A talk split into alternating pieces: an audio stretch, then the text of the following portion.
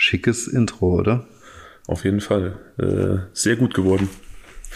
Hätte ich, hätte ich äh, ein Intro malen können, wäre es ungefähr so geworden. Hätte ich es malen können, wäre es nicht so geworden, weil es mir meistens sehr schwer fällt, ähm, Ideen, die man im Kopf hat oder Bilder, die man im Kopf hat, zu zeichnen und so auf Papier zu bringen, wie man sich das vorstellt. Als Beispiel Pferd. Stell dir mal vor, wie ein Pferd aussieht. Jeder von uns weiß, wie ein Pferd aussieht. Aber versuch mal ein Pferd zu zeichnen. Du darfst mit mir nicht über solche Dinge sprechen, weil ich, was Zeichnen angeht, der talentloseste Mensch der Welt bin. Wirklich, wirklich, wirklich. Äh, also Kunstunterricht an der Schule war für mich immer der absolut blanke Horror, weil ich tatsächlich immer ganz coole Ideen hatte, aber die einfach nicht umsetzen konnte. Mein Kopf wusste, was er will, aber meine Hände konnten es einfach nicht umsetzen. Das ist einfach äh, einfach so, dass ich immer wieder gedacht habe, da habe ich das erstmal mit dem Schulsystem gehadert und habe gedacht, man kann Talente nicht bewerten. Es ist einfach nicht möglich, Kunst, Fertigkeit und Talent wirklich mit Schulnoten zu messen. Es ist ungerecht und fies und ich fand das richtig scheiße.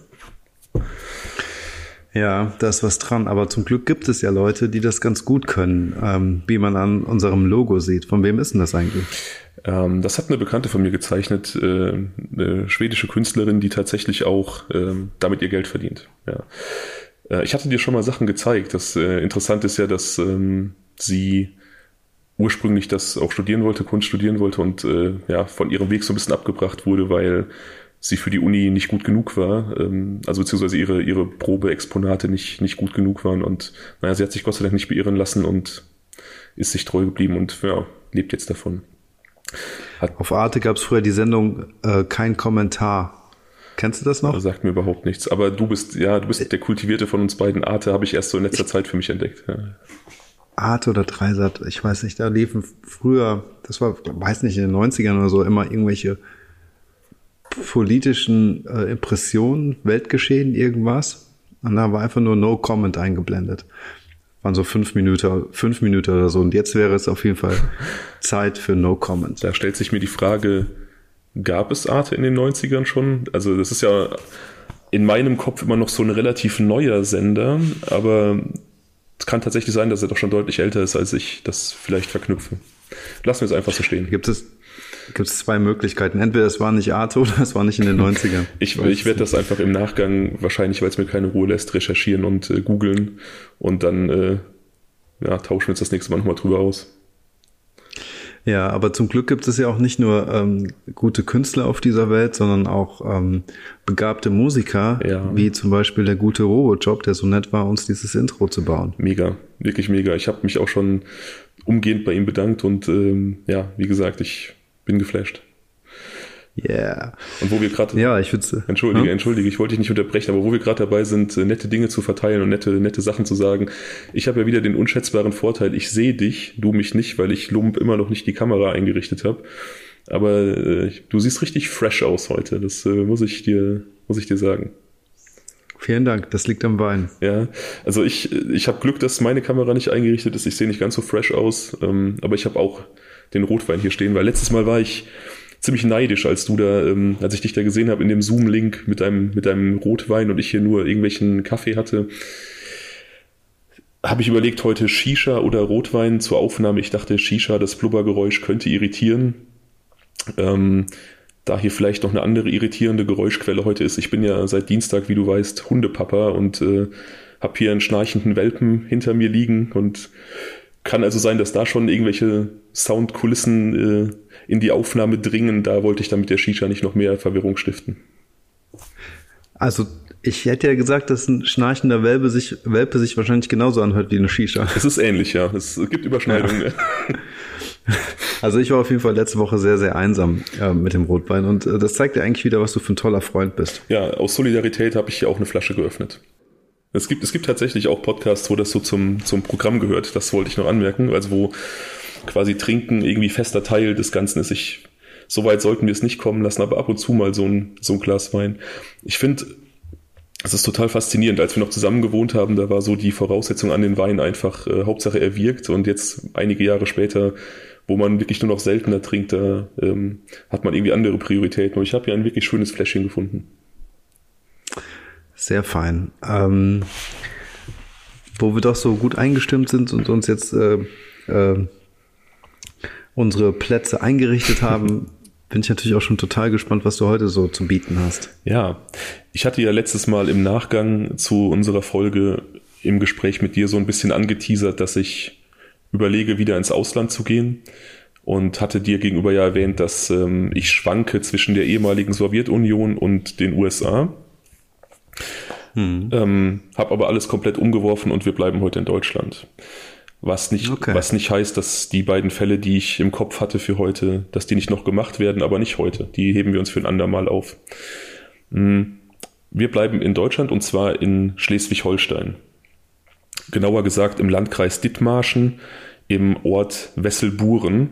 Hast du vermutlich noch nie gehört, habe ich auch noch nie gehört. Ähm, ist eine kleine dreieinhalbtausend Seelengemeinde in eben diesem Landkreis Dithmarschen. Zur groben Einordnung, die nächstgrößeren Städte sind Itzehoe, Hamburg und Kiel, dass du eine grobe Vorstellung hast. Also links oben, um es mal salopp zu sagen, Richtung dänische Grenze okay. hoch, ja. Ah, okay, alles klar. Ähm, ja, ich weiß nicht, ob es irgendwas äh, über die Gegend zu berichten gibt. Ich glaube nicht. Wir sind auf jeden Fall im Jahr 2004, also wir machen wieder eine, eine kleine Zeitreise. Mhm. Genauer gesagt sind wir am Freitag, den 4. August 2004. Da findet auf dem Schulgelände der Schule in Wesselburen eine Party statt, in der sich die Dorfjugend versammelt und äh, Leute aus verschiedenen um, umliegenden Dörfern, unter anderem auch die 15-jährige Sandra. Gegen zwölf meldet sich Sandras Mutter bei ihr und möchte, dass sie nach Hause kommt. Sie macht sich Sorgen. Es war, glaube ich, auch vereinbart, dass sie etwas früher zu Hause erscheinen soll. Also macht sie sich auf den Heimweg gegen Mitternacht. Da wird sie dann zum letzten Mal gesehen. Das ist bestätigt, dass sie das Schulgelände gegen Mitternacht verlässt. Ähm, sie muss eine Landstraße entlang gehen äh, zum Nachbardorf. Dort lebt sie. Allerdings kommt sie nie zu Hause an, wie du dir vermutlich denken kannst, sonst wären wir nicht hier.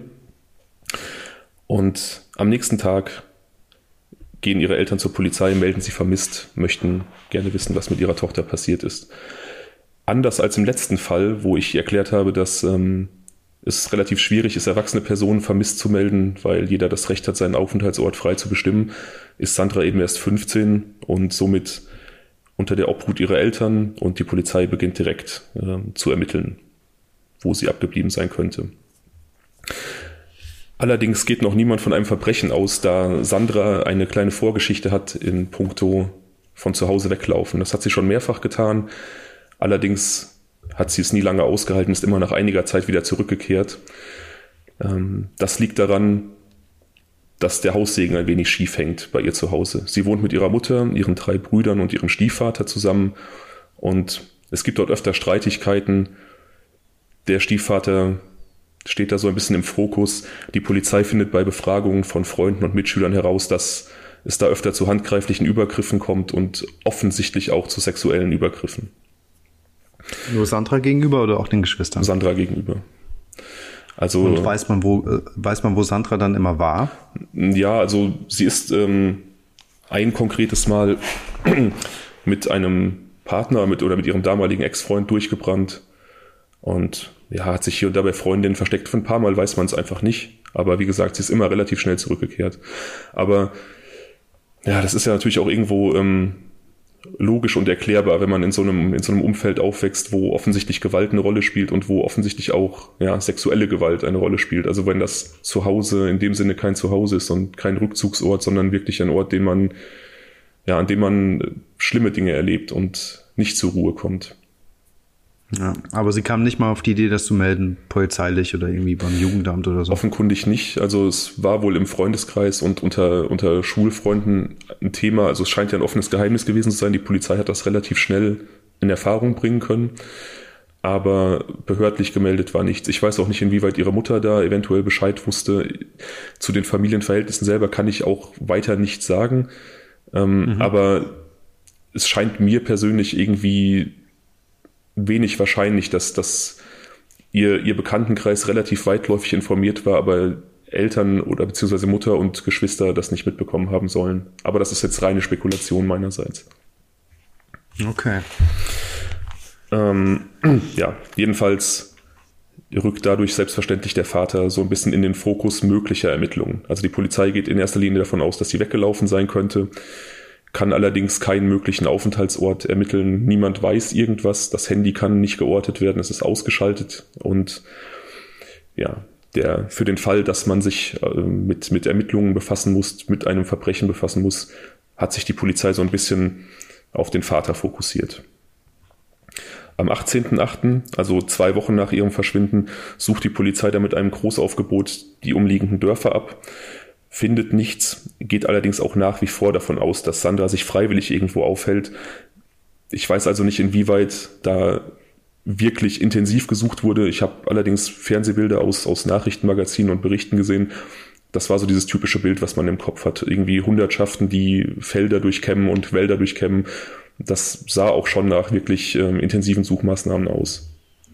Ja, diese typischen Panoramabilder mit den Menschen, die in der Reihe gehen und irgendwie alle haben genau das. so einen Radius von zwei Metern oder irgendwie sowas. Ja, genau das. Ja. Hat man leider schon viel zu oft gesehen.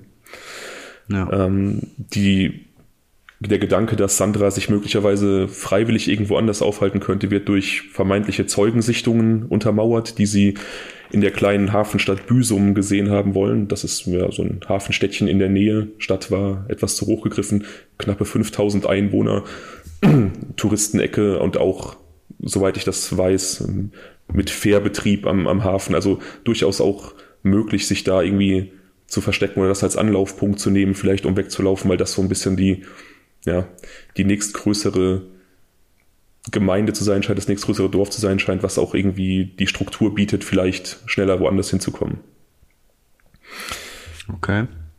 Allerdings bleibt die Suche absolut ergebnislos und so bleibt Sandra mehrere Wochen verschwunden, ohne aufzutauchen, ohne ein Lebenszeichen und ähm, nach und nach manifestiert sich bei der Polizei und auch bei der Familie der Gedanke, dass möglicherweise doch was passiert sein könnte und sie nicht einfach nur weggelaufen ist. Man muss natürlich auch ganz kurz dazu sagen, das war 2004. Das heißt, so die sozialen Medien, wenn es da überhaupt schon welche gab, ich weiß nicht, wer kennt wen, StudiVZ, SchülerVZ, ja. gab es glaube ich dann noch gar nicht. Oder wenn dann gerade so, ähm, sowas waren jetzt also jetzt nicht unbedingt äh, Bereiche, die man jetzt für so eine Suche irgendwie mit einbeziehen konnte? Ich äh, weiß ehrlich gesagt gar nicht, weil ich zu der Zeit ähm, überhaupt nicht aktiv war in sozialen Medien. Das habe ich ja relativ spät erst für mich entdeckt. Und 2004 das war ja so Anfang unserer Studienzeit. Und ich meine, dass da Leute damals bei, bei StudiVZ aktiv waren. Ähm, war ich ja zum Beispiel nie. Aber das müsste ungefähr die Zeitspanne rum gewesen sein. Vielleicht auch 2005, 2006. Ich weiß es nicht. Aber es kann sein, dass es schon um die Zeit da war. Ähm, aber ich weiß nicht, inwieweit sowas damals genutzt würde für Suchaufrufe. Also hier in dem Fall ist es so, dass ähm, die klassischen Wege bemüht wurden, also Aktenzeichen XY was dir ja sicherlich auch im Begriff ist. Und ähm, einfach die lokalen Nachrichten aus dem Schleswig-Holsteiner Raum, wo immer wieder darüber berichtet wurde, von äh, Zeitungen und so weiter natürlich ganz zu schweigen. Das wurde damals auch sehr intensiv betrieben. Mhm. Okay, aber es hat alles nichts gebracht und äh, sie war spurlos verschwunden. Absolut spurlos verschwunden, es hat nichts gebracht, kein Anhaltspunkt. Ähm, bis sechs Wochen später Vermessungsarbeiter in der Nähe eines Regenrückhaltebeckens in Ostfriesland, circa 30 Kilometer von ihrem Wohnort entfernt, eine skelettierte Leiche im Gebüsch an diesem Regenrückhaltbecken finden, in hohen Schilf. Okay. Natürlich ähm, skelettierte Leiche, wie gesagt, da ist nichts zu erkennen. Muss schon länger her gewesen sein, oder?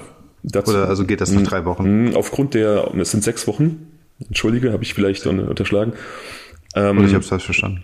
Aber wir sind im, April, äh, im August, also es ist sehr heiß. Ähm, an diesem Becken herrscht hohe Luftfeuchtigkeit aufgrund der Hitze und des, des nahen Gewässers. Und das sind ähm, definitiv Bedingungen, die so einen Verwesungsprozess eines Körpers unheimlich stark beschleunigen können. Also da ist durchaus möglich, dass jemand in sechs Wochen absolut skelettiert wird. Okay. Aber natürlich ist es nicht sicher, dass sie es ist, aber die Polizei vermutet es im Prinzip direkt, weil ähm, die Beschaffenheit des Skeletts, sprich Größe und so weiter, in etwa zu der Beschreibung passt. Das Ganze, dieser Fundort liegt auf einem Privatgrundstück, da ist ein Bauernhof, nebenan läuft eine Schnellstraße. Die Anwohner werden befragt des Hofes, die haben allerdings äh, nichts mitbekommen, können auch als mögliche Täter oder Verdächtige sofort ausgeschlossen werden. Und die Polizei konzentriert sich erst auf die Spurensicherung im Fundbereich. Die Bedingungen sind allerdings sehr schwierig für die Spurensicherung. Wie gesagt, Gestrüpp, hohes Schilf, hohe Luftfeuchtigkeit, Hitze. Die Liegezeit kann erst nicht bestimmt werden, aber wie gesagt, es, es kommt gut hin, dass es in diesen sechs Wochen passiert ist. Man kann es allerdings nicht genau sagen, weil eben in diesen Verhältnissen, äußeren Verhältnissen, ähm, es schwer einzuschätzen ist, wie lange die Leiche braucht, um in diesen Zustand zu kommen. Hm, verstehe. Zudem stellt sich die Frage, ob wir von einem Tatort oder nur einem Fundort sprechen. Also ob da die Leiche einfach abgelegt wurde oder ob an dieser Stelle auch das Verbrechen begangen worden ist. Der Ort bzw. seine Beschaffenheit, wie gesagt, das hohe Schilf, die Gebüsche, die, der unzugängliche ähm, Bereich dort und die direkte Nähe zur Bundesstraße deuten allerdings darauf hin, dass es sich um einen reinen Ablageort handelt. Die Polizei sucht also die Grünstreifen neben der Bundesstraße ab, sammelt dort wirklich alles ein, Müll, sie finden Rechnungen, sie finden Getränkedosen, Zigarettenkippen, was man eben so findet. Allerdings auch einen einzelnen Ohrring, der zu der Beschreibung passt, die äh, Sandras Eltern abgegeben haben bezüglich ihrer Kleidung an dem Verschwindungsabend, Verschwindungsabend, ne, Wortfindungsstörung, am Abend des Verschwindens. Also das finde ich krass. Ich finde das, äh, wenn man mal überlegt, was das für eine Mordsarbeit sein muss, da irgendwie eine Bundesstraße abzulaufen und ähm, nach so Kleinigkeiten zu suchen, äh, wie Ohrringen und sowas dann auch zu finden. Das, muss, das ist ja schon eine beeindruckende mhm. Leistung. Ja, es muss vor allem unglaublich frustrierend sein, dass man im Prinzip gar nicht so richtig weiß, wonach man sucht. Nadel im Heuhaufen und du weißt das selber, wenn du an der Landstraße oder Bundesstraße entlang gehst, wie, wie viel dort einfach teilweise an Unrat liegt, was Menschen einfach alles wegwerfen und du einfach beim Aufsammeln überhaupt nicht absehen kannst, was könnte wichtig sein, was ist einfach nur Müll. Ja, und jeder kennt das ja, der mal irgendwas verloren hat oder glaubt äh, verloren äh, zu haben, wenn man irgendwie, keine Ahnung, auf einer Wiese im Wald oder irgendwas äh, unterwegs ist und man ähm, sucht einen Schlüssel, sucht, weiß ich nicht, ein Euro-Stück oder irgendwas, was auch immer, irgendwas Kleines. Das ist so schwer, was zu finden, wenn man selbst eine, ähm, die Fläche relativ genau weiß. Ja. Von daher stelle ich es mir da einfach mit einem Ohrring nochmal tausendmal schwerer vor. Ja, und du weißt natürlich im Vorfeld überhaupt nicht, findest du wirklich überhaupt irgendwas, was von Belang ist. Also genau, in, ja. in, in, deinem Beispiel hast du wenigstens die Gewissheit, in, in Fläche XY befindet sich der Gegenstand, den ich suche. Wir reden jetzt davon, dass es einfach gar nicht absehbar ist. Mhm. Im Gegensatz zur Leiche ist die Kleidung der Leiche sehr gut erhalten. So kann man ausschließen, dass es Schuss- oder Stichverletzungen gab, denn die Kleidung ist relativ intakt, es gibt keine, keine Blutspuren, es gibt keine Beschädigungen. Man kann also ausschließen, dass die Todesursache mit, mit stumpfer Gewalt, mit, mit scharfer Gewalt irgendwas in dieser Richtung zu tun hat. Auch der Schädelknochen ist unversehrt, also Todesursachen wie beispielsweise Schläge mit einem Hammer, einem Baseballschläger, was weiß ich, sind auch ausgeschlossen. Todesursache ist also aktuell nicht bestimmbar. Das ist natürlich. Weiß man denn oder kann man dann sehen, ob es irgendwie durch eine Strangulierung erfolgt ist oder geht das nicht mehr, weil, es, äh, weil die Leiche skelettiert ist? Ja, das ist natürlich auf den ersten Blick einer skelettierten Leiche gar nicht so einfach. Ähm, aber man kann natürlich trotzdem in der Gerichtsmedizin bestimmte Dinge untersuchen. Beispielsweise der Kehlkopf ist er eingedrückt, ist das Zungenbein gebrochen, das ist ein ganz feiner Knochen im, im Halsbereich, der äh, bei solchen Angriffen häufig bricht. Aber das sind keine Sachen, die die Polizei oder die Spurensicherung auf den ersten Blick am Fundort feststellen können. Das sind Dinge, die dann der Gerichtsmediziner untersuchen muss. Okay. Der Gerichtsmediziner untersucht die Leiche auch und stellt auch darauf wieder fest, dass es keine Angriffe mit irgendeinem Messer oder ähnliches gab. Also man kann natürlich ähm, kannst du dir vorstellen, wenn ich dich mit einem, mit einem scharfen Gegenstand attackiere, mit einem Messer oder einer Säge, später deine Leiche bearbeite, dann äh, ist die Wahrscheinlichkeit sehr hoch, dass ich Knochen treffe, dass dort Absplitterungen sind und man kann am Knochen dann relativ gut nachvollziehen, ähm, dass, dort, dass dort irgendwie manipuliert wurde. Also man sieht dann beispielsweise die, die Sägespur kann vielleicht sogar Rückschlüsse ziehen auf die Beschaffenheit von Waffen. Hm. All das trifft hier nicht zu. Ähm, also diese Todessachen können ausgeschlossen werden. Der Zahnstatus der Leiche gibt letzten Endes Aufschluss über die Identität und die äh, Gedanken bestätigen sich, es ist tatsächlich Sandra. Zahnstatus, ja, haben wir alle auch schon in Krimis gesehen. Es ist tatsächlich so, dass der Zahnstatus eines Menschen genauso individuell ist wie seine Fingerabdrücke. Also wenn du das mit Unterlagen vom Zahnarzt vergleichen kannst, wie sind die Zähne gewachsen, wo sind möglicherweise Füllungen, wo gab es kariöse, ähm, kariösen Befall und so weiter und so weiter, ähm, kann sich ja mit an Sicherheit grenzender Wahrscheinlichkeit die Identität bestimmen lassen. Okay, verstehe. Also eindeutig Sandra, 30 Kilometer entfernt von zu Hause und keiner weiß genau, was ihr passiert ist und äh, wie sie da hingekommen ist. Exakt. Und ja, klassischer Ablageort ist also davon auszugehen, dass die Tat woanders abgespielt ist, sich woanders abgespielt hat. Mm, die Ermittlungen werden natürlich jetzt intensiviert. Der Vater rückt immer mehr in den Fokus. Allerdings ergeben sich keine konkreten Verdachtsmomente außer diesen diffusen Beschuldigungen aus Sandras Freundes- und Bekanntenkreis. Auch zwei Ex-Freunde geraten so ein bisschen in den, in den Fokus. Einer von denen, den ich eingangs erwähnt hatte, mit dem sie mal kurzzeitig durchgebrannt war. Das äh, sind zwei Jungs, wo es auch zu, zu Streit und Auseinandersetzungen gekommen sein soll, auch gerade in der Folge der jeweiligen Trennung. Des Weiteren rückt ein junger Mann in den Fokus, der an dem Abend der Party, an, nachdem Sandra, nach der Sandra verschwunden ist, auch auf dieser Party war und ja, versucht haben soll, mit ihr ins Gespräch zu kommen, aber abgeblitzt ist. Mhm. Er streitet allerdings ab, dass er irgendwas mit ihrem Verschwinden zu tun hat, dass er sie auch kannte, abgesehen von, dem, von der Begegnung auf der Party.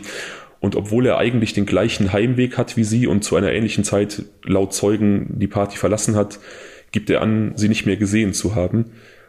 Die Polizei ermittelt zwar und stellt anhand von einem Weg-Zeitdiagramm fest, dass das eigentlich nicht sein kann, dass er sie nicht mehr gesehen hat, verfolgt die Spur aber aus irgendwelchen Gründen nicht weiter. Ich kann nicht sagen, warum. Ich kann, ich kann nur sagen, dass den Polizisten Zweifel kamen, dass sie im Prinzip relativ sicher waren, dass seine Aussage so nicht stimmen kann, aber sie sind der Spur nicht weiter nachgegangen. Ich glaube, oder ich kann mir vorstellen, das ist auch wieder Spekulation, dass man sich vielleicht ein bisschen auf den Vater fokussiert hat aufgrund dieser, dieser massiven Beschuldigung. Und na, das ist vielleicht auch relativ menschlich, denke ich. Ja, auf jeden Fall, das kann man nachvollziehen. Ähm, eine ganz kurze We Frage noch zum äh, Heimweg. Wie weit war denn jetzt dieser Partyort von zu Hause entfernt, damit man sich das so ein bisschen vorstellen kann? Weißt du das? Ja, ich habe gelesen, dass es drei Kilometer waren. Ich, äh, okay. Das ist allerdings nur eine Quelle gewesen, die davon gesprochen hat. Ich kann es also nicht hundertprozentig verifizieren, aber ich denke, das ist so ungefähr der Bereich, in dem wir uns bewegen, also eine geringe Kilometeranzahl. Aber ich meine, man kann sich das ja ganz gut vorstellen.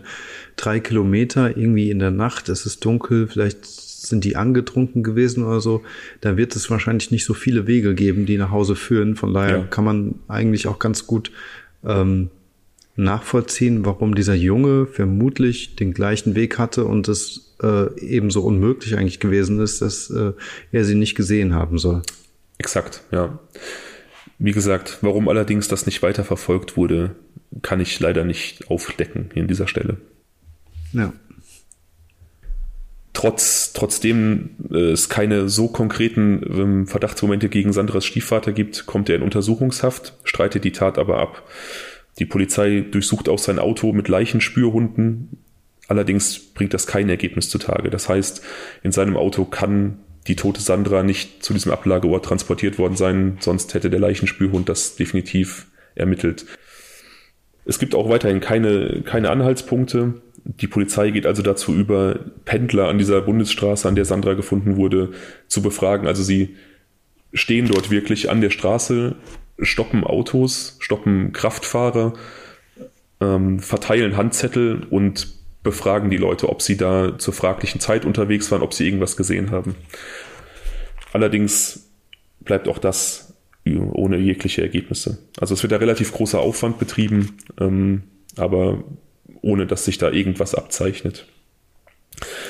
Der weitere Ansatzpunkt ist ähm, der Gedenkgottesdienst für Sandra in ihrer Heimatgemeinde. Auch den überwacht die Polizei, weil es immer wieder vorkommt, dass Täter Beerdigungen, Gedenkgottesdienste, Gedenkveranstaltungen, Mahnwachen, sowas in der Art besuchen, aus verschiedenen Gründen. Entweder weil sie irgendwie das schlechte Gewissen plagt, manchmal aber auch, weil sie einfach nah dran sein wollen. So ein bisschen diese Atmosphäre aufsaugen wollen, sich da so nachträglich an ihrer Tat berauschen, indem sie ja, den, den Schmerz und den Abschied der Hinterbliebenen in sich aufnehmen. Das ist möglicherweise aber auch, weil sie ähm, vielleicht denken, dass wenn sie dort äh, sich zeigen, dass sie dort eher weniger in den äh, Kreis der Verdächtigen kommen oder was. Das kann auch gut sein, ja. Wir hatten das ja in der letzten Folge mit äh, David Otiar, der ja der Polizei auch bereitwillig äh, Rat und Tat zur Seite gestanden hat und auch den Medien gerne Interviews gab. Und ich glaube, auch da war das so ein bisschen, dass er einfach von sich ablenken wollte. So mit dem, mit dem Hintergedanken, wenn ich offen mit allen spreche, dann ähm, werde ich nicht verdächtigt. Ich, dann wirke ich, als hätte ich nichts zu verbergen. Okay. Ähm, Nochmal zu, zu diesem Fall. Ähm, das heißt also, man hat im Prinzip keine wirklichen Indizien. Man hat eine Vermutung. Man denkt so ein bisschen die Ermittlungen in Richtung Vater. Ähm, wie geht's denn damit weiter? Also äh, hatte er denn jetzt irgendwelche, ähm, sag mal schnell, ähm, Beweise, dass er äh, dass er eben zur Tatzeit irgendwie zu Hause oder sonst wo gewesen ist? Hatte er Zeugen, die das bestätigt haben? Oder wie sieht's damit aus? Ja, das wird von seiner Frau bestätigt. Allerdings ähm, weiß man aus anderen Fällen, aus anderen Verfahren, dass solche Zeugenaussagen äh, auf relativ wackeligen Beinen stehen und denen ist nicht unbedingt hundertprozentiger Glauben beizumessen, weil man nie weiß, aus was für einer Motivation heraus Partner vielleicht solche Aussagen treffen. Je nachdem, wenn dann vielleicht auch irgendwie ein Abhängigkeitsverhältnis besteht oder dass einfach eine Beziehung ist, die, die geprägt ist von, ja, einfach den falschen Schwingungen und vielleicht auch Gewalt, dann ist das ja keine, keine ganz verwunderliche Sache, dass da auch falsche Aussagen getroffen werden. Hm. Und nichtsdestotrotz heißt es, dass der Vater erstmal raus war aus den Ermittlungen. Nee, Sie konnten ihm nichts nachweisen. Er ist nach wie vor in Untersuchungshaft. Man ist sicher, dass, dass, ah, okay. dass er irgendwas gemacht hat, aber man kann zumindest ausschließen, das ist ja auch ein, ein Punkt, der eher für seine Unschuld in dem Fall erstmal spricht, dass die Leiche mit seinem Auto transportiert wurde. Da stellt sich dann die Frage, wie soll er diese Leiche 30 Kilometer lang transportiert haben, ohne das in seinem Auto zu tun. Mit einem Fahrrad oder Bollerwagen wird er es wohl nicht getan haben. Das ist unrealistisch. Tat okay. Tatsächlich laufen die Ermittlungen dann eineinhalb Jahre weiter. Also wir sind jetzt äh, 2006 und mittlerweile hat ihr Stiefvater noch immer in U-Haft den mehrfachen sexuellen Missbrauch an Sandra gestanden, streitet aber den Mord nach wie vor ab. Die gerichtliche Kammer und auch die Polizei sehen allerdings auch keinen Grund daran zu zweifeln. Er, wie gesagt, gibt den, den Missbrauch relativ bereitwillig zu. Es gibt keine Punkte, die darauf hindeuten, dass er den Mord begangen hat. Er wird also nur für diese mehrfachen sexuellen Übergriffe ähm, gerichtlich verurteilt zu zwei Jahren und neun Monaten Haft. Ähm, letzte Folge hatten wir über, über Strafmaß gesprochen wo ich am Ende der Folge der Meinung war, dass die Strafen für die, für die vier Täter, beziehungsweise den Haupttäter und seine drei Komplizen durchaus angemessen war. Ähm, in diesem Fall muss ich sagen, mehrfacher sexueller Missbrauch und dann zwei Jahre und neun Monate klingt erstmal locker. Allerdings, wie gesagt, es ist immer schwer, Aussagen darüber zu treffen, aber ich, ich musste so ein bisschen schlucken, als ich ähm, recherchiert habe und das gelesen habe, weil das einfach so ein ja, ein Strafmaß ist, was für mich da irgendwo, was mir irgendwie übel aufstößt. Auf jeden Fall. Ich könnte mir vorstellen, dass so ein Strafmaß vielleicht nochmal anders ausfallen kann, wenn das Opfer wirklich ähm, vor Ort ist und vor Gericht im Prinzip von den Qualen und vom Leid ähm, berichten kann. Ja, guter Punkt. Möglicherweise. Guter Punkt. Vielleicht. Ja, Habe ich, hab ich tatsächlich so nicht drüber nachgedacht. Du meinst, weil das Gericht sich an dieser Stelle wirklich ausschließlich auf seine Aussagen beziehen muss und dann vielleicht auch würdig, dass er alles wirklich frei eingesteht. Ja, und vor allem, weil auch die Folgen und weil die Konsequenzen äh, einfach klarer sind. Ich meine, jeder kann sich ungefähr vorstellen, was mit einem Menschen passiert, mit einer Frau oder einem jungen Mädchen, das häufig vergewaltigt wird ähm, was mit der Psyche passiert, ähm, mit den Emotionen, mit den Ängsten, welche Langzeitfolgen sowas haben kann. Man kann es sich ungefähr vorstellen. Wahrscheinlich gibt es auch äh, zig Studien und Erfahrungsberichte von anderen Opfern, aber auf dessen äh, eine, auf dessen Basis so ein Urteil irgendwie ähm, begründet sein kann. Nichtsdestotrotz glaube ich, dass wenn das Opfer selbst nochmal dort spricht und ähm, quasi aus erster Hand vom Leid berichtet, dass das äh, Strafmaß dann vielleicht höher ausfällt. Ja, das kann durchaus möglich sein, ja. Das ist ein sehr guter Punkt. Ähm, allerdings, wie gesagt, er wird für diesen Missbrauch verurteilt. Man geht nicht davon aus, dass er den Mord begangen hat. Tragischer Punkt am Rande. Ähm, ich habe eben erwähnt, dass als ihre Leiche gefunden wurde, die Klamotten sehr gut erhalten waren und ähm, man daran ermessen konnte, dass es keinen Rückschluss gab auf äh, ja, irgendeine Gewalteinwirkung äh, gegen ihren Körper. Man konnte allerdings sehr wohl sehen, dass ähm, die Hose geöffnet war und auch ein Stück weit runtergezogen. Also es gab da durchaus Hinweise auf sexuelle Übergriffe im Zusammenhang mit ihrem Tod. Das ist ein Punkt, den ich unheimlich tragisch fand, weil ähm, wir von einem Menschen reden, der zu Lebzeiten in seinem geschützten Raum zu Hause einfach sexueller Gewalt ausgesetzt war und dann auch in Zeitpunkt seines gewaltsamen Todes höchstwahrscheinlich sexueller Gewalt ausgesetzt war. Das hat mich wirklich berührt. Ja, das ist sehr grausam. Es äh, ist aber gleichzeitig auch ein, ähm, so ein, Verbindungsstück oder sowas möglicherweise dann doch zum Stiefvater. Könnte man, könnte man tatsächlich so annehmen, ja. Aber wie gesagt, es gibt andere Faktoren, aus denen er da erstmal keine Rolle spielt. Die Polizei mhm. hat sich tatsächlich auch riesige Mühe gegeben, eventuell noch ähm, irgendwelche genetischen Spuren zu finden am Tatort oder beziehungsweise am Fundort der Leiche. Man hat unterhalb der Leiche 20 Zentimeter Erdreich abgegraben, um eventuell beim Verwesungsprozess ausgetretene Körperflüssigkeiten oder auch Täterspuren finden zu können, hat dort allerdings aber auch nichts feststellen können. Also es wurde wirklich riesiger Aufwand getrieben, leider vollkommen ohne Ergebnis. Wir machen einen kleinen Sprung wiederum. Die, das kleine Dorf Wesselburen ist ein wenig zur Ruhe gekommen. Wobei ich glaube, so ein, so ein dreieinhalbtausend Seelenort, äh, auch eineinhalb Jahre nach so einem, so einem Mord, ist das immer noch Thema, kann ich mir vorstellen. Also der Ort, wo ich aufgewachsen bin, ist nur unwesentlich größer. Und ich glaube, wäre da sowas passiert, wäre das auf jeden Fall auch in dieser eineinhalb, zwei Jahresfrist Thema gewesen. Mhm. Am 23. August 2006 wird allerdings der Ort von der nächsten Gewalttat erschüttert. Ein Autofahrer fährt nachts über eine Landstraße und sieht vor sich ein stehendes Auto auf dieser Landstraße. Die Warnblinkanlage ist eingeschaltet. Er will nachsehen, ob er irgendwie helfen kann und sieht den blutüberströmten Fahrer, der zusammengesunken auf seinem Fahrersitz sitzt. Er ruft die Polizei und auch einen Notarztwagen. Die können allerdings nur noch den Tod des Fahrers feststellen. Der Mann ist durch vier Schüsse in Kopf und Oberkörper ums Leben gekommen. Ähm, die Warnblinkanlage war eingeschaltet, das Fahrerfenster geöffnet. Es deutet darauf hin, dass er stehen geblieben ist und auch mit jemandem kommuniziert hat durch dieses offene Fenster. Mehrere Spuren konnte man auf den ersten Blick allerdings nicht sichern. Das, du hast mir äh, wieder zwei Bilder sozusagen zur Einstimmung äh, zur Verfügung gestellt. Ist äh, dieses erste Bild? Äh, genau, das ist da, das vom Tatort. Das ist das äh, Tatort oder eins der Tatortbilder von ähm, von dieser Nacht, genau. Okay. Ähm, mhm. Es gibt leichte Unfallspuren an der Motorhaube des Autos, also leichte Lackschäden, die auf, auf einen kleinen Auffahrunfall hindeuten.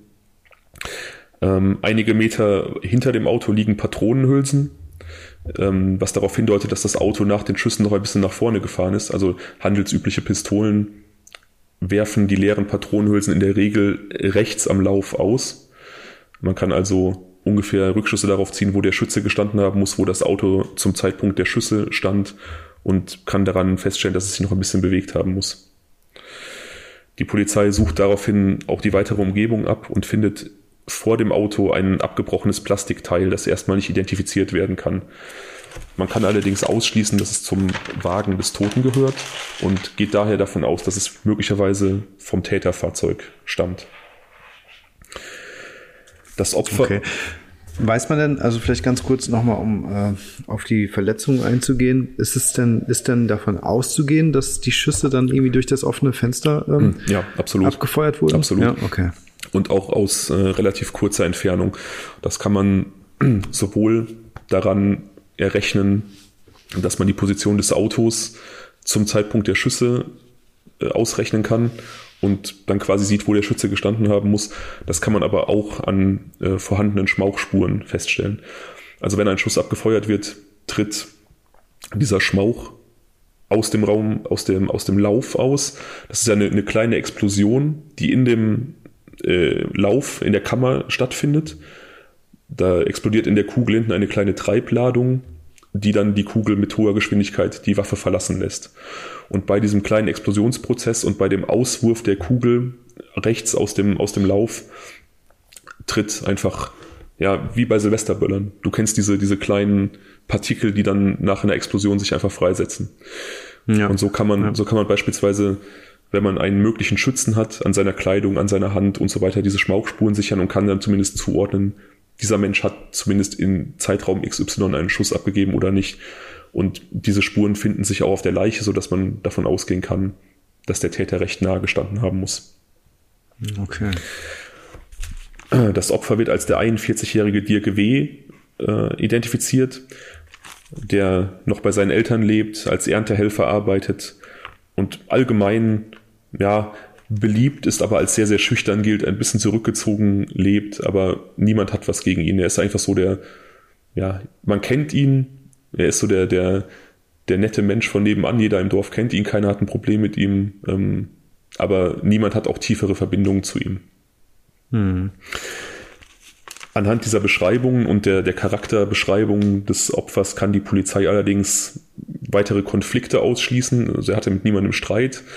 Es kann auch sich nicht um irgendwie eine Frauensache gehandelt haben, dass da vielleicht Eifersucht im Spiel war, weil er halt einfach extrem schüchtern und zurückgezogen gelebt hat.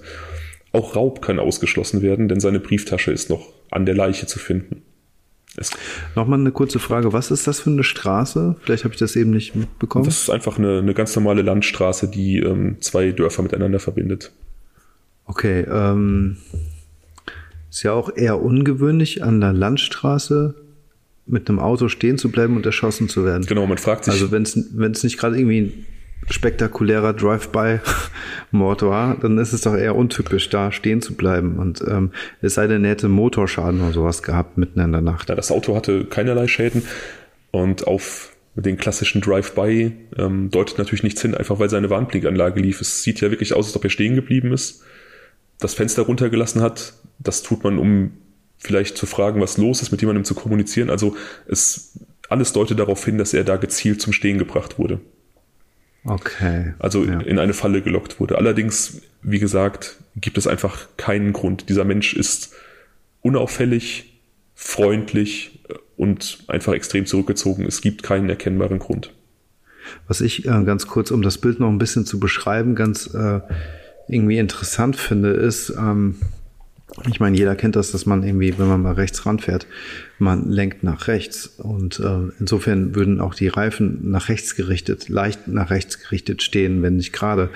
Hier sieht es aber so aus, als ob äh, er das Auto quasi gerade wieder anfängt zu fahren, weil ähm, die Reifen so, also die Vorderreifen leicht nach links äh, gedreht sind. Das Auto steht so ein bisschen schräg in Richtung Fahrbla, Fahr, äh, Fahrbahn und eben nicht äh, Richtung Seitenrand. Also insofern ähm, ist es irgendwie für mich irgendwie ganz, ganz, ganz, ganz spannend, die Frage, ähm, was da jetzt genau los war, beziehungsweise wollte er vielleicht in dem Moment losfahren und hat deswegen schnell irgendwie wieder ausgeschert, ähm, als er gemerkt hat, dass die Situation gefährlich ist äh, oder was auch immer. Jedenfalls so wie er da steht, ist es sehr untypisch, um mal kurz rechts ranzufahren. Du bist ein verdammt guter Beobachter. Du bist wirklich ein verdammt guter Beobachter. Ähm, ja, wir kommen dazu. Ich werde das jetzt nicht beantworten. Okay. Ist also was dran, ja. ja okay, aber spannend. also du bist auf jeden Fall, du kannst dich ab heute Sherlock nennen. Die Polizei. Ich fände es cooler, wenn du mich Sherlock nennen würdest. ich äh, ändere dich gleich in, in meinen Kontakten im Handy so. Läuft.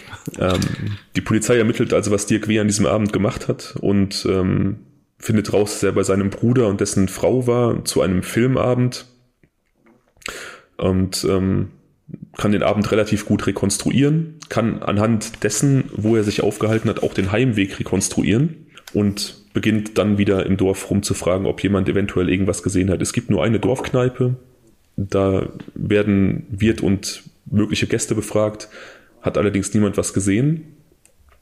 Und dann kommt die Polizei auf die Idee, die Tankstelle am Ortsausgang, da wo diese Landstraße beginnt, auf der Dirk W. später zu Tode kam, ähm, aufzusuchen und zu fragen, ob es Überwachungssysteme gibt, die eventuell was gefilmt haben könnten, ob dem Tankwart was aufgefallen ist, ob es irgendwelche ähm, Hinweise gibt dort. Niemandem ist was aufgefallen, aber tatsächlich äh, gibt es ein Kameraüberwachungssystem, anhand dessen auch festgestellt werden kann, dass Dirk W. tatsächlich ohne irgendwelche Umschweife und Umwege von seinem Bruder aus dort den Heimweg angetreten hat. Daraufhin beginnt die Polizei ortsansässige Werkstätten abzuklappern, um in Erfahrung zu bringen, ob sich jemand gemeldet hat wegen eines Unfalls. Denn wie gesagt, sie gehen davon aus, dass dieses Plastikstück, das am Tatort gefunden wurde, vom Täterfahrzeug stammt. Ohne eine Ahnung zu haben, was es für ein Teil sein könnte. Mhm. Die öffentliche Suche nach Zeugen bringt aber einen ersten Treffer, noch bevor ähm, andere Ermittlungen irgendwelche Früchte tragen. Eine junge Frau meldet sich und sagt aus, dass sie jemanden kennt, der eine illegale Pistole besitzt und mehrfach geäußert hat, jemanden töten zu wollen. Angeblich hat dieser Mann auch Lackschäden am Heck seines Autos. Also. Wenn das mal kein Treffer ist. Das klingt definitiv nach einem Treffer. Die Polizei geht dieser Spur natürlich nach. Sie sind erst skeptisch, weil ähm, es immer wieder Leute gibt, die sich wichtig machen wollen oder die irgendwelche private schmutzige Wäsche waschen wollen, auf so einem Wege Leute einfach zu Unrecht beschuldigen, aber sie gehen den Spuren nach und ermitteln den, diesen, diesen fraglichen Menschen.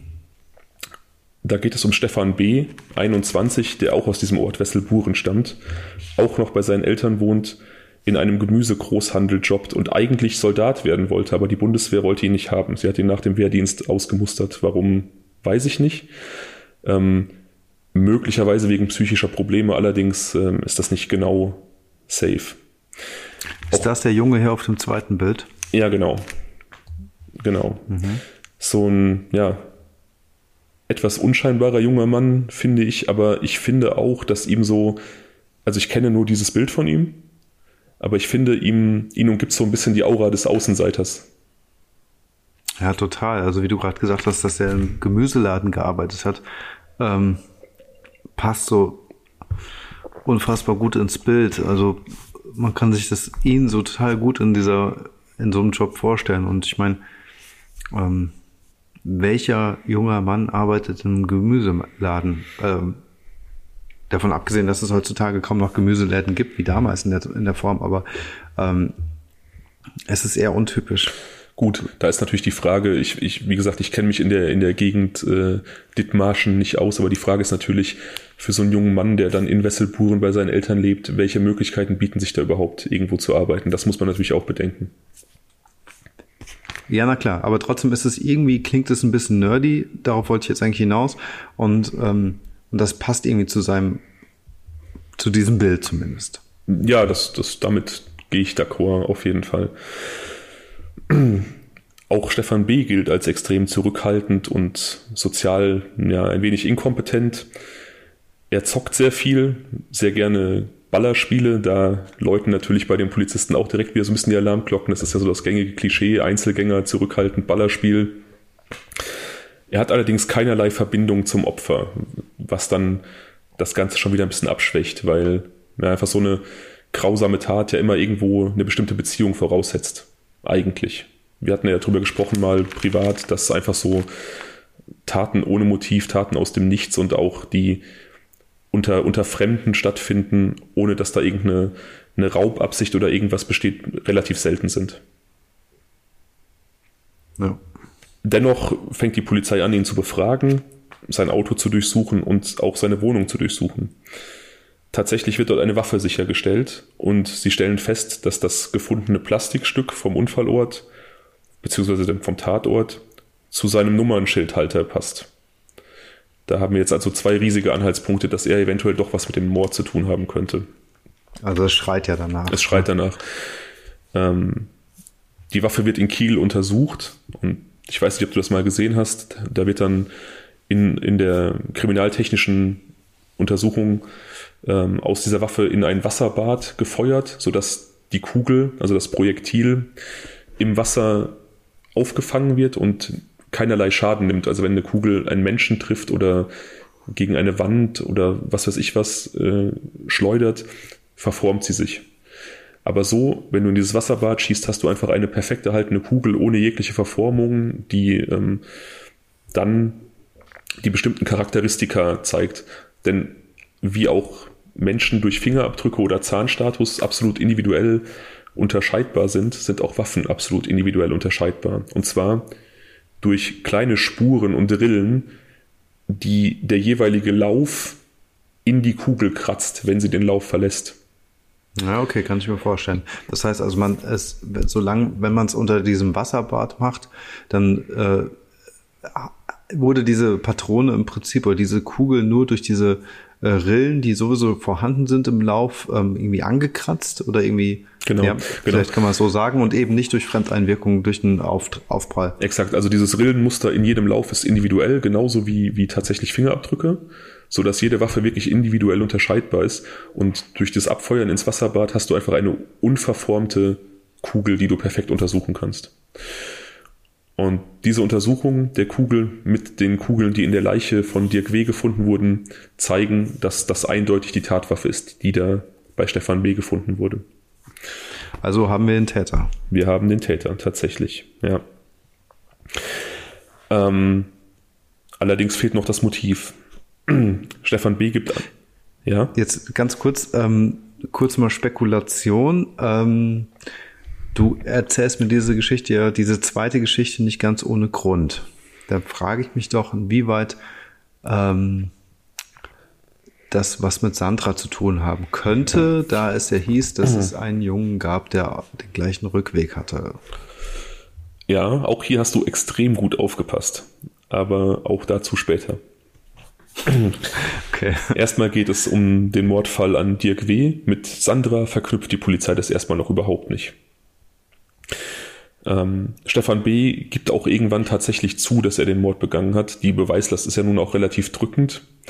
Ähm, er stellt es so dar, dass ähm, er den Ort in seinem Auto verlassen hat. Steff äh, Dirk W., das Opfer, ihm extrem dicht aufgefahren ist, ihn versucht hat von der Fahrbahn zu drängen, es daraufhin dazu kam, dass beide stehen blieben, ein Wortgefecht und Stefan B. erschoss Dirk W.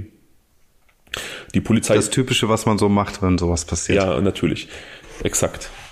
Die Polizei hielt das allerdings für nicht sonderlich glaubwürdig, da aufgrund der Charakterschilderung von Dirk W. dieses Verhalten einfach gar nicht zu dem passt, was sie gehört hatten. Also, dass er jemanden da im Straßenverkehr so bedrängt und dann auch aggressiv wird, er soll ihn beleidigt haben, Stinkefinger gezeigt, so das Übliche. Aber es passt einfach nicht. Es passt nicht zu dem Bild, was quasi alle Zeugen vermittelt haben über Dirk W. Also besucht die Polizei nochmal die Tankstelle, wo sie zuvor die Filmaufnahmen sichergestellt hatten, die das Auto von Dirk W. zeigen beim Verlassen des Ortes.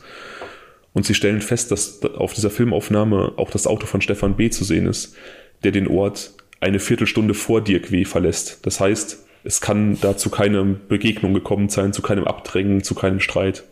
Er hat den Ort einfach lange vorher verlassen. Er muss weit weg gewesen sein, eigentlich. Die Befragung wird also intensiver. Sie sagen ihm, dass sie ihm das nicht abnehmen, dass sie ihn quasi der Lüge überführen. Und schließlich gesteht er den eigentlichen Grund, das eigentliche Motiv. Er war in dieser Dorfkneipe, die ich vorher erwähnt hatte, mit Bekannten unterwegs. Ich weiß nicht, ob es enge Freunde waren oder einfach nur Bekannte. Ich konnte nicht wirklich rausfinden, ob er einen engen Freundeskreis hatte. Ich glaube eher nicht. Ich glaube, es waren eher nach, nach Dingen, die ich gelesen habe, wo ich allerdings nicht einschätzen kann, ähm, wie valide die sind, scheint es mir, dass er einfach mit, mit entfernten Bekannten unterwegs war, wo er sich nicht so richtig zugehörig gefühlt hat und er fühlte sich von diesen Leuten ja so ein bisschen herabgesetzt, beleidigt. Er hat sich irgendwie so gefühlt, dass die ihn so ein bisschen schlecht machen, dass sie auf ihn herabschauen. Er hat also diese Kneipe verlassen, ist auf diese Landstraße gefahren, stehen geblieben und hat den festen Entschluss gefasst, den Erstbesten, der vorbeikommt, erschießt er aus Rache dafür, dass er sich an diesem Abend so runtergemacht fühlte und schlecht gemacht fühlte. Krass. Krass. Ja, Dirk W. war einfach vollkommen zufällig zur falschen Zeit am falschen Ort. Er ist einfach da, ja, hat diesen, das Pech gehabt, diesen, diesen Ort zu befahren, als einfach ein vollkommen, mir fällt kein anderes Wort, ein vollkommen Wahnsinniger beschlossen hat, einen x-beliebigen Menschen zu töten für irgendeine Schmach, die er an diesem Abend hingenommen hat. Und wie war jetzt der genaue Tathergang? Ist er dann irgendwie rechts rangefahren, hat Warnblink gesetzt, um zu gucken, dass jemand anhält Genau. und dann hat er den überrascht oder was? Er hat mit seinem Auto die, die Fahrspur blockiert mit Warnblinkanlage, so dass es vielleicht aussehen könnte, als ob er irgendwie eine Panne hat oder einen Unfall. Ähm, Dirk W. hat angehalten, sein Fenster runtergelassen. Ähm, Stefan B. ist an das Auto herangetreten. Die beiden haben kurz geredet. Was für ein Gespräch geführt wurde, ist leider nicht bekannt. Ähm, er hat seine Pistole gezogen und geschossen. Dirk W. hat das wahrgenommen, das Ziehen der Pistole, hat versucht, sich zu entfernen, wie du schon richtig gesagt hast, anhand der, der Reifen auf dem Foto.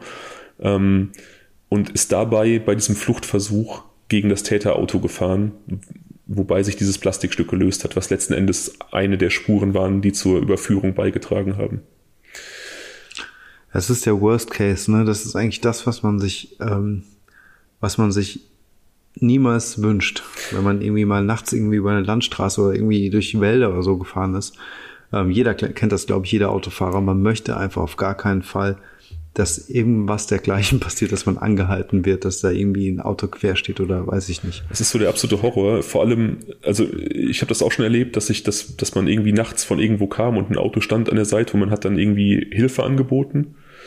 Und ich glaube, so wie Dirk W. geschildert wurde, dass das auch jemand war, der einfach total nett in diesem Moment einfach helfen wollte, der einfach gefragt hat, was, was, äh, was Sache ist, ob da eine Panne vorliegt, ob es einen Unfall gab, ob er irgendwas tun kann. Genau, also es ist, das muss man ja auch einfach so sagen, ne? dass es wahrscheinlich auch zig Leute gibt, die einfach weiterfahren würden. Vermutlich. Ja, er, er hat leider angehalten. Er hat dieses Pech gehabt, einfach dort in diese Falle zu gehen. Ähm, ja, Stefan B. erzählt dann, dass er schon auch geguckt hat, wer da im Auto sitzt. Er sagt, hätte da eine Frau mit Kind gesessen oder eine Frau generell, hätte er diese Person nicht getötet, aber Dirk W. passte halt in sein Opferschema. Okay, also eine Frau hätte er nicht getötet. Sagt er. Generell. Das weiß man natürlich auch nicht. Also das ist, ähm, es gibt, also es ist ein, ein relativ bekanntes Phänomen, dass, dass Täter versuchen, trotzdem ihre Taten furchtbar sind, dann irgendwo noch so ein so eine moralische Grenze irgendwie zu ziehen. Ja, also noch irgendwo ähm, ihr Handeln noch so ein bisschen weniger schlimm erscheinen zu lassen. Also ich weiß nicht, ob es stimmt, ob, ob, das, ob das so wirklich irgendwie glaubhaft ist, was er sagen möchte. Okay. Ähm, die Polizei hat ihn also nun des Mordes an Dirk W. überführt und während sie das Ding festmachen und den Fall weitergeben wollen, um die, die Anklage vorzubereiten, fällt ihnen bei Akteneinsicht auf, dass sie diesen Namen Stefan B. schon mal auf der Liste hatten. Und zwar, wie erwähnt, vor zwei Jahren, als eben Sandra verschwand, war er, wie du schon richtig vermutet hast, der junge Mann, der befragt wurde, der relativ zeitgleich mit ihr die Party verlassen hat, sie aber auf dem Heimweg nicht gesehen haben will. Leider hat die Polizei keinerlei Beweise dafür, dass er irgendwie in diese Tat verstrickt sein könnte. Aber natürlich formt sich da ein Bild und jemand, der, der einmal einen solchen Mord begeht an, an Dirk W. in dem Fall aus, aus wirklich keinerlei Beweggründen, der könnte durchaus auch einen vorherigen Mord begangen haben. Sie befragen ihn also sehr eingehend und irgendwann bricht er zusammen, weint und gesteht, dass er auch Sandra umgebracht hat. Er hat, wie gesagt, auf dieser Party versucht, mit ihr ins Gespräch zu kommen. Sie wollte nichts von ihm wissen. Wie das abgelaufen ist, kann ich leider nicht sagen. Das konnte man nicht rekonstruieren, ob es da irgendwie ja, harsche Worte gab oder ob sie das irgendwie charmant verpackt hat. Ich denke allerdings letzteres, denn er hat sie auf dem Heimweg an der Straße entlanglaufen sehen, hat angehalten und sie ins Auto gelockt mit dem Vorwand, sie nach Hause bringen zu können. Ich denke, das spricht dafür, dass vorher kein Streit vorlag, sonst wäre sie nicht eingestiegen. Ja, vermutlich. Aber interessant ist doch, und das fällt jetzt gerade total auf, dass jedes Mal dann, wenn er irgendwie gedemütigt wurde oder zumindest sich so fühlt, als ob, Ja. dass, dass, dass das der Trigger ist, der Auslöser, warum er dann irgendwie zu extremen Gewalttaten fähig war. Ja, durchaus. Er sagt dann, ähm, dass er ja einfach rot gesehen hat, weil er sich von ihr irgendwo in irgendeiner Art und Weise beleidigt und gedemütigt gefühlt hat. Ähm, kann allerdings nicht so richtig oder will nicht so richtig äh, erklären, woran das gelegen hat. Verneint, dass er irgendwelche sexuellen Absichten hatte und sie ihn einfach abgewiesen hat und er daraufhin durchgedreht ist. ich glaube, dass das relativ wahrscheinlich ist. Ich glaube, er wollte einfach sich diese Blöße nicht geben, dass er, dass er da ähm, Avancen gemacht hat und abgeblitzt ist und daraufhin diese Tat begangen hat. Ich meine, die, die runtergezogene Hose ähm, bei dem Opfer, die geöffnete Hose, spricht ja dafür, dass da irgendwelche Handlungen vorgenommen wurden. Und ein großes deutsches Nachrichtenmagazin schreibt auch in der Berichterstattung über den Prozess, dass Stefan B. sich an der Leiche vergangen haben soll. Inwieweit das passiert ist, kann ich nicht sagen. Es gibt da keine Berichte zu.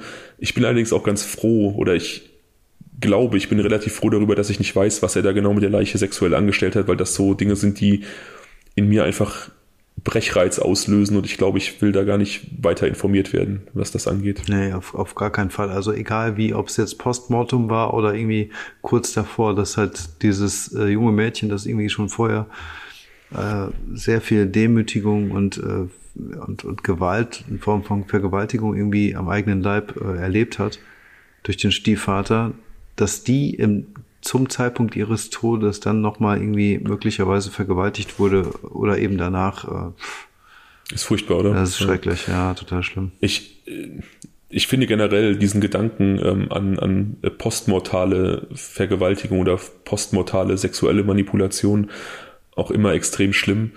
Ähm, man kann natürlich jetzt irgendwie stumpf sagen, ja, das Opfer ist tot, es spürt das nicht mehr, aber es ist für mich trotzdem noch so eine, so eine es hat diesen Aspekt der, der nachträglichen Erniedrigung, finde ich.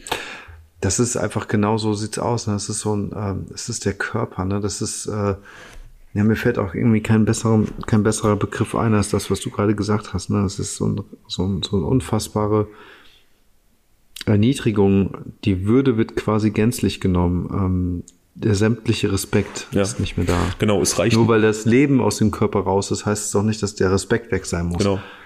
Und es reicht nicht, das Leben zu nehmen, es muss auch noch eine Schändung stattfinden.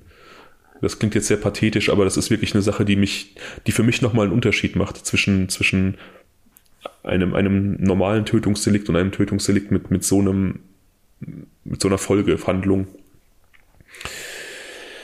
Ähm, ja, es lässt sich auf jeden Fall dann in der Folge rekonstruieren oder er gesteht, er hat sie erwürgt und das äh, stimmt dann auch so ein bisschen mit dem, mit dem Spurenbild überein, obwohl man das an der Leiche tatsächlich auch nicht mehr so genau feststellen konnte. Also diese, diese gängigen Spuren, von denen ich gesprochen habe, Verletzungen am Kehlkopf und äh, Bruch des, des Zungenbeins, das konnte alles so nicht, nicht hundertprozentig festgestellt werden, weil die Leiche einfach in so einem schlimmen Zustand war. Also man hat wirklich, was den, den Tod angeht, lediglich seine Aussage als, als Anhaltspunkt, was passiert ist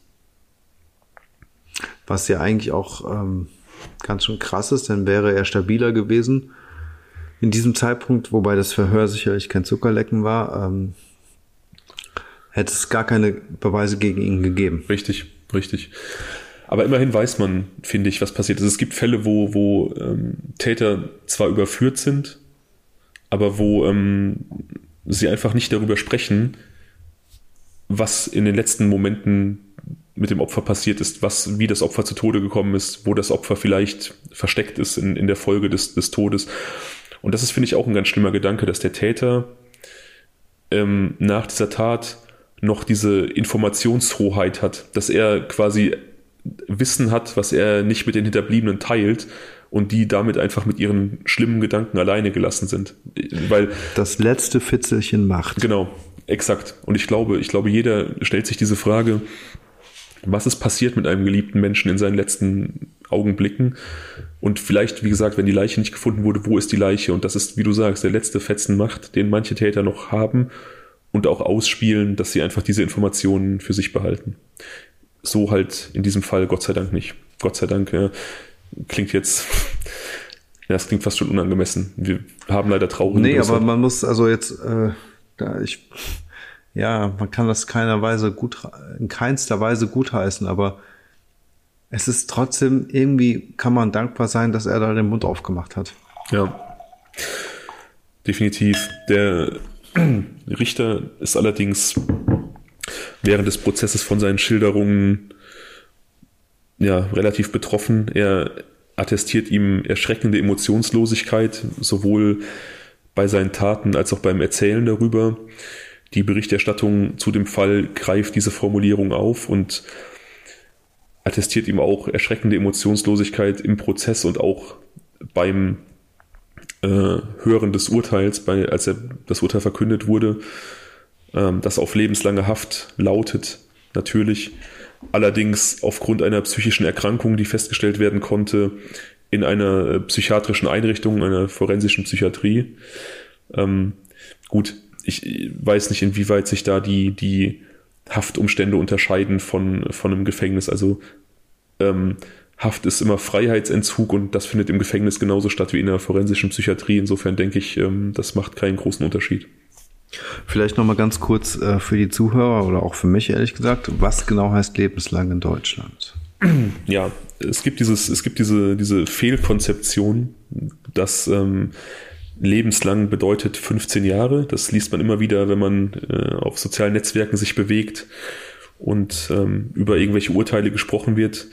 Äh, so das typische Kommentar oder der typische Kommentar, den man irgendwo liest, äh, lebenslange Haft und dann gibt es immer jemanden, der schreibt, also ist er nach 15 Jahren wieder raus. Äh, hast du vielleicht auch schon mal irgendwo wahrgenommen. Wäre tatsächlich auch das, woran ich gedacht habe. Ja, tatsächlich heißt lebenslang, aber lebenslang. Also es gibt da tatsächlich keine, keine Grenze. Rein theoretisch kannst du ähm, lebenslang im Gefängnis sitzen. Ich habe neulich eine Doku darüber gesehen. Ich möchte jetzt keine falsche Zahl wiedergeben, aber ich meine, es gibt acht Häftlinge.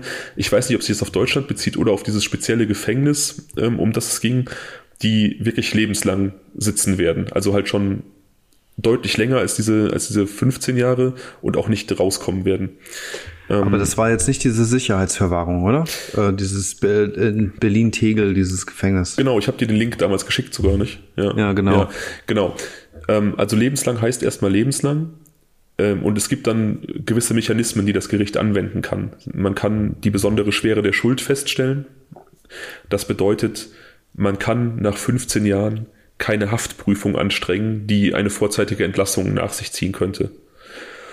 Und es gibt anschließende Sicherheitsverwahrung. Das heißt, ähm, dass du beispielsweise Zeitrahmen XY im Gefängnis sitzt, nehmen wir 15 Jahre, aber anschließend Sicherheitsverwahrung angeordnet wurde, weil davon ausgegangen wird, dass du auch nach 15 Jahren immer noch eine Gefahr für die Gesellschaft bist und dann weiterhin in Haft bleibst. Ich finde halt auch, also wenn man noch mal ganz kurz über diesen Täter ähm, nach, wie heißt der genau, Stefan? Stefan B. Ja. ja. Stefan B. Wenn man über ihn nachdenkt und ähm, sich diese beiden Motive noch mal kurz vor Augen führt, ähm, wenn die so sehr in seinem Kern in ihm verankert sind, in, in seinem Ego, in seinem Selbstbewusstsein, in dem ähm, ja sich irgendwie gedemütigt fühlen und ähm, wie auch immer, was dann dieser dieser ähm, dieser Hebel ist, der dazu führt, dass er so ausrastet, frage ich mich wirklich, ob man sowas aus einem Menschen rausbekommen kann, weil ähm, diese Argumentation in seinem Kopf, die, ähm, die äh, läuft ja entgegen jeglicher Vernunft. Ja. Und wenn man durch Vernunft argumentiert, um zu sagen, hey, das war nicht in Ordnung oder wie auch immer, dann weiß ich halt nicht, ob man diesen Hebel da komplett beseitigen kann. Ich, ich weiß es ehrlich gesagt nicht. Ähm, ich glaube, das ist halt die Sache. Ne? Ich glaube, wenn du, wenn du einen Mord begehst, aus Eifersucht oder aus ähm, dem Willen, dich zu bereichern oder was weiß ich, aus Rache und einen konkreten Grund hast, dann kann man vielleicht sagen, okay, du, du verbüßt deine Haft und bist danach keine große Gefahr mehr. Man kann dir die Chance einräumen, wieder ein normales Leben zu führen, weil man davon ausgehen kann, dass diese Umstände, die dich einmal zur Tat geführt haben, so nicht mehr auftreten werden. Aber in diesem Fall sprechen wir wirklich davon, dass jemand sich offensichtlich durch Demütigungen oder Dinge, die er als Demütigung empfindet und Zurückweisungen derart getriggert fühlt, dass er Morde begeht.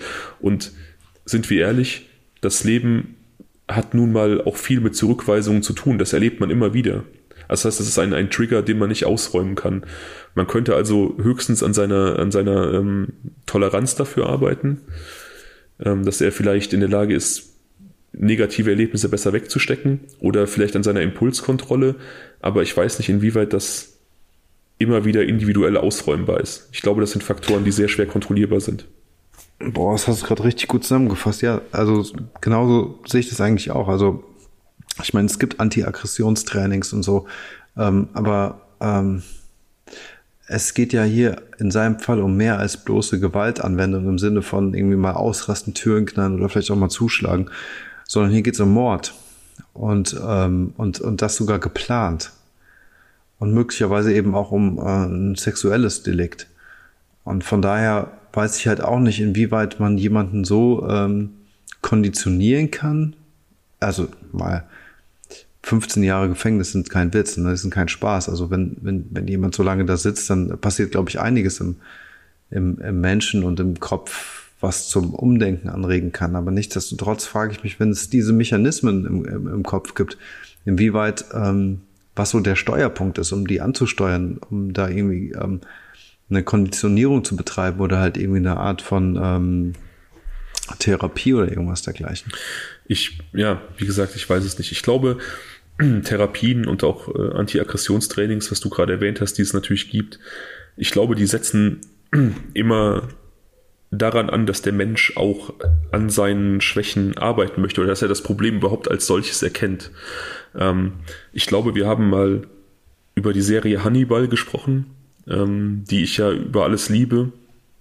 Und äh, es gibt da dieses Zitat von Hannibal, ähm, Therapie setzt voraus, dass der Mensch sich so begegnen möchte, wie er ist.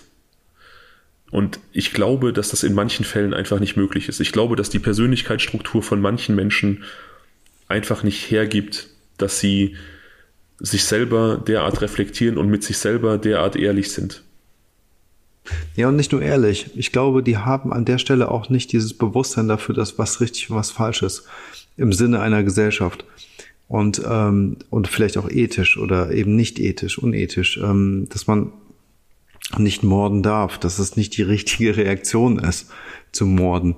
Selbst wenn man halt irgendwie gedemütigt wird. Ähm, wenn dem so sehr wäre, dann, dann gäbe es wahrscheinlich relativ schnell keine Bevölkerung mehr, weil äh, jeder irgendwie nur noch töten würde, aufgrund der verschiedenen Arten von Demütigung, die man so im Leben erfährt.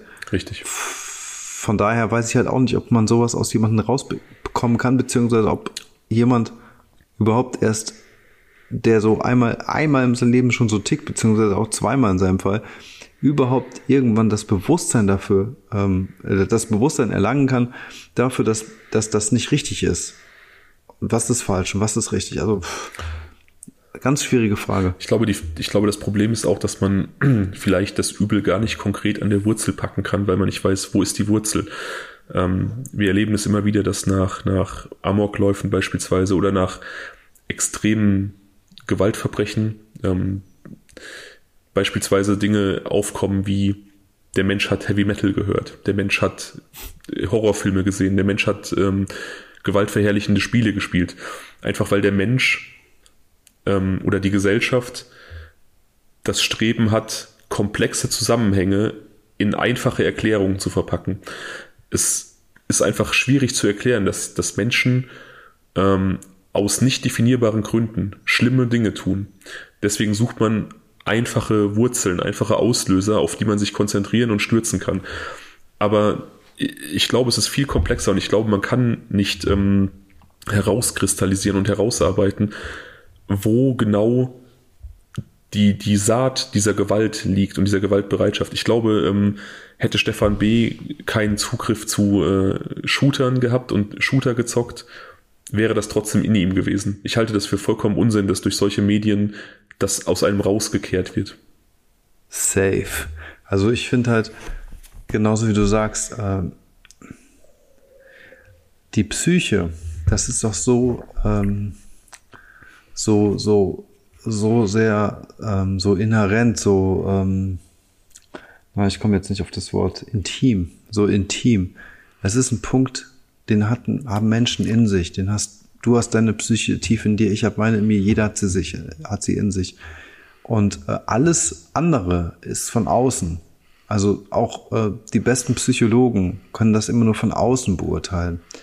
Ähm, es gibt Studien, es gibt Versuche und so weiter, ähm, Forschungsergebnisse, die zu gewissen Schlussfolgerungen führen und Wahrscheinlichkeiten, dass die etwas äh, erkennen oder etwas diagnostizieren können. Das ist alles richtig, aber unterm Strich ist die Psyche doch relativ durchschaubar. Das ist tief in den Menschen und etwas, was man halt einfach nicht äh, transparent durchleuchten kann. Also man kann nicht mit einem neuen Gerät an jemanden gehen und die Psyche ablesen oder so. Das geht nicht. Und insofern, ähm, ja, insofern ist es einfach ein total schwieriges Unterfangen, dann zu sagen halt, dass man, äh, was macht man mit so einer Person? Ähm,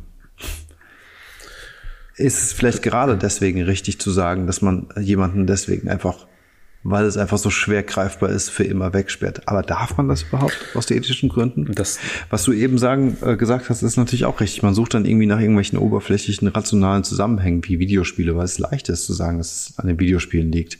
Ähm, weil man versucht, eine Erklärung zu finden. Aber all diese Erklärungen sind eben extern. Diese Erklärungen sind alle außerhalb und die haben alles nichts alle nichts mit dieser Psyche zu tun, die ja einfach ähm, ja nicht definierbar ist. Ich, ich glaube, das ist, ich glaube, das ist das Problem. Das Problem ist einfach, dass wir, dass wir als Gesellschaft oder als Menschen nicht mit Dingen umgehen können, die sich unserem Verständnis entziehen.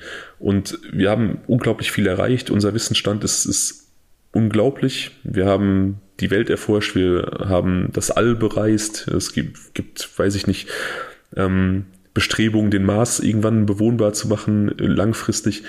Aber wir verstehen emotionale Zusammenhänge nicht. Wir verstehen das menschliche Sein nicht hundertprozentig. Und das kann, glaube ich, im, in einem Gedankenkonstrukt vieler Menschen einfach nicht sein, dass wir derart fortschrittlich sind, aber derart fundamentale Sachen, die uns betreffen, nicht verstehen. Und deswegen dieser Drang, einfache Erklärungen herzustellen. Vor allem. Und aber auch, aber Entschuldigung, aber auch die Notwendigkeit, es zu tun.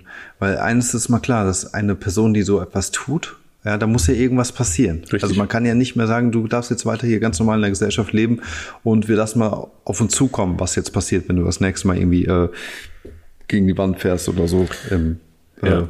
beim, beim, beim Anmachen von Mädels oder so. Vor allem bieten einfache Erklärungen auch einfache Ansatzpunkte.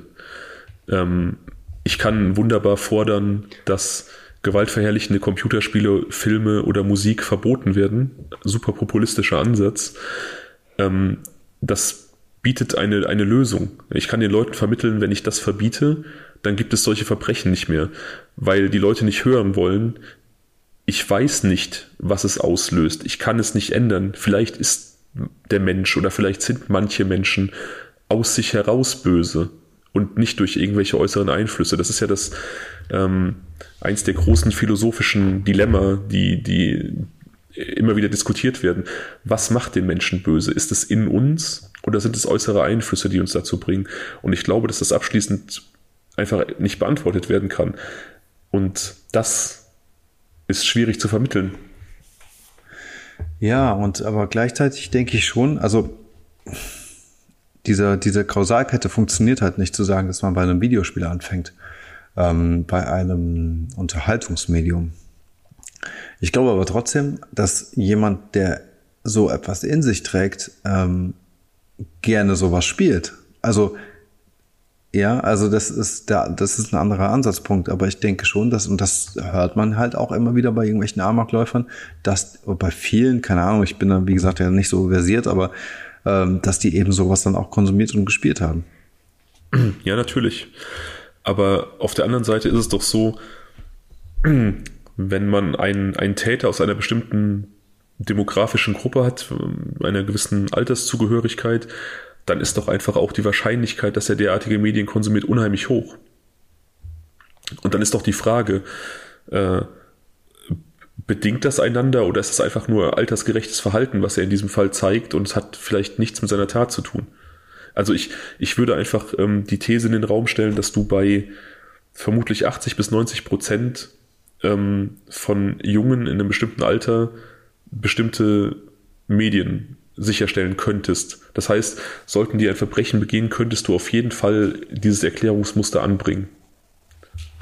Ja, das ist tatsächlich so. Man könnte schon fast meinen, dass es irgendeine böse höhere Macht, die, ja, die, wer auch immer die sind, äh, es drauf äh, ankommen lassen, beziehungsweise schon seit seit seit Jahrzehnten, eigentlich seit dem Atari oder C64 die Gesellschaft manipulieren, um irgendwie, keine Ahnung, mögliche ähm, äh, Beweismittel oder sowas den äh, jungen Generationen unter die Schuhe zu schieben. Ja, vielleicht.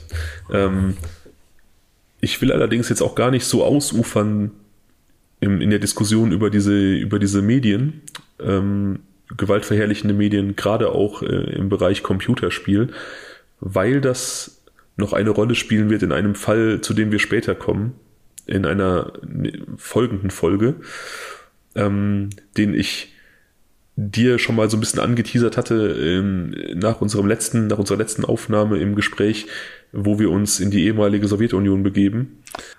Ich habe Angst vor dieser, ich habe Angst davor. Ich habe dieses Bild, ähm, also man, man sieht ja auf dem Bild eigentlich nichts, weil der Hintergrund verschwommen ist und doch sieht man, dass im Hintergrund etwas passiert. Und so ein bisschen Panik habe ich davor schon. Ja. Ich muss ganz ehrlich sagen, ich habe, ähm, als ich als ich Fälle gesammelt habe, äh, über die ich reden könnte im Laufe von so einem Podcast, war das der erste, der mir eingefallen ist tatsächlich. Und eigentlich wollte ich den als Opener nehmen. Ich habe mich dann aber dagegen entschieden, weil sich mir tatsächlich die Frage gestellt hat, kann man darüber, möchte ich darüber sprechen? Und ähm, ich habe am Anfang ja gesagt, dass, dass ich persönlich Triggerwarnungen bei Podcasts oder bei True Crime Podcasts so ein bisschen obsolet finde, weil die Leute, die das konsumieren, einfach damit rechnen sollten, dass Dinge zu hören sind, die ihnen möglicherweise nicht gefallen und die vielleicht auch irgendwie an die Nieren gehen. Aber sollten wir diesen Fall zeitnah behandeln, würde ich eine aussprechen wollen. Da müsste ich eine Ausnahme machen. Oh je, Leute. Auf was habe ich mich hier nur eingelassen? Ja. Ich, ähm, ich habe tatsächlich die Tage noch quer gelesen dazu und habe auch schon ähm, die Fakten rausgeschrieben, weil das ja vielleicht für heute auf dem Plan gestanden hätte. Ähm, und ich war selber nochmal, ich habe mich da jetzt irgendwie zwei, drei Jahre nicht mit befasst und ich war selber nochmal noch mal, ähm, vollkommen fassungslos wieder, was da alles passiert ist und was für eine Dimension da ähm, erreicht wurde. Aber ich werde das ähm, dir schon vermitteln, weil ich ja weiß, dass du, ja, zart beseitigt ist das falsche Wort, dass du einfach noch nicht so im, im, im True Crime Game drin bist und da vielleicht noch ähm, ein bisschen behutsamer angefasst werden musst. Starten wir ein Gewinnspiel. Also ähm, an alle Zuhörer, falls irgendjemand jetzt hier mitmachen möchte. Wer glaubt äh, mit mir, dass Fabian eigentlich für die Weinindustrie arbeitet? Und nur diese, äh, diese Geschichte an den Tag legt, legt, um meinen persönlichen Weinkonsum und äh, somit den äh, äh, aller Zuhörer irgendwie nach oben zu pushen. Der möge bitte jetzt irgendwas kommentieren oder so. Ja, also ähm, ich werde es vielleicht vorher anteasern, da solltest du vielleicht was Härteres zur Hand nehmen als Wein an dem Abend dann. Ja, okay. Ja, aber für heute sind wir auf jeden Fall am Ende. Ich ähm, bin mit dem Fall durch. Ähm, ich finde, wir sind auch mit der, mit der Nachbetrachtung eigentlich durch und ich, ähm, ich möchte mich gerne bei dir bedanken. Ich finde, das war eine, eine wirklich sehr, sehr schöne Diskussion ähm, in der Folge über die, über die Dimensionen und auch über die, ja, die psychischen Aspekte. Ich meine, soweit wir psychische Aspekte als Laien diskutieren können, das ähm, ist ja immer so ein Feld, wo man sich dann gerne zum Horst macht, wenn man da irgendwelche Zusammenhänge herstellt und irgendwelche äh, Behauptungen in den Raum wirft, die vollkommen unfundiert sind. Aber ähm, ich weiß es nicht. Ich glaube, wir haben das, äh, wir haben ja nicht den Eindruck vermittelt, dass wir irgendwelches Fachwissen besitzen. Wir haben einfach spekuliert.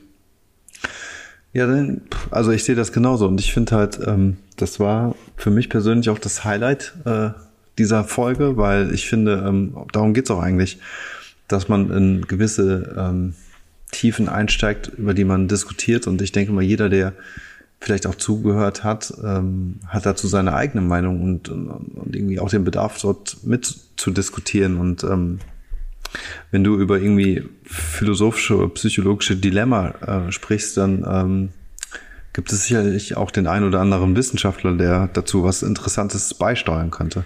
Ja, das wäre richtig schön. Also ich würde mich auch freuen, wenn ähm, Leute, die uns hören, dann eventuell auf Instagram unter den jeweiligen Fotos zu den Folgen oder vielleicht auch per Nachricht irgendwie mit uns in Kontakt treten und ihre Gedanken dazu einfach loswerden würden. Oder vielleicht Ergänzungen vornehmen zu Dingen, die wir gesagt haben. Oder auch sagen, dass wir vielleicht totalen Unsinn erzählt haben. Ja. Ich würde sagen, in diesem Sinne können wir uns eigentlich ganz gut hier verabschieden ähm, und genießen vielleicht gemeinsam nochmal unser wunderschönes Outro, ähm, das übrigens 13 Sekunden lang dauert. Und wir genießen dann noch die, die Reste unserer, unserer Weinflaschen, würde ich sagen, oder? Wir bleiben noch so kurz im, im äh, Zoom-Meeting und äh, rekapitulieren noch einen Moment und trinken noch leer und gehen dann ins Bettchen, oder was? Sowas von. Ja. Okay, ja, dann, äh, wie gesagt, ich freue mich. Ich finde, es war sehr schön heute und ähm, ich hoffe, es hat allgemein gefallen und wir sehen uns nächste Woche.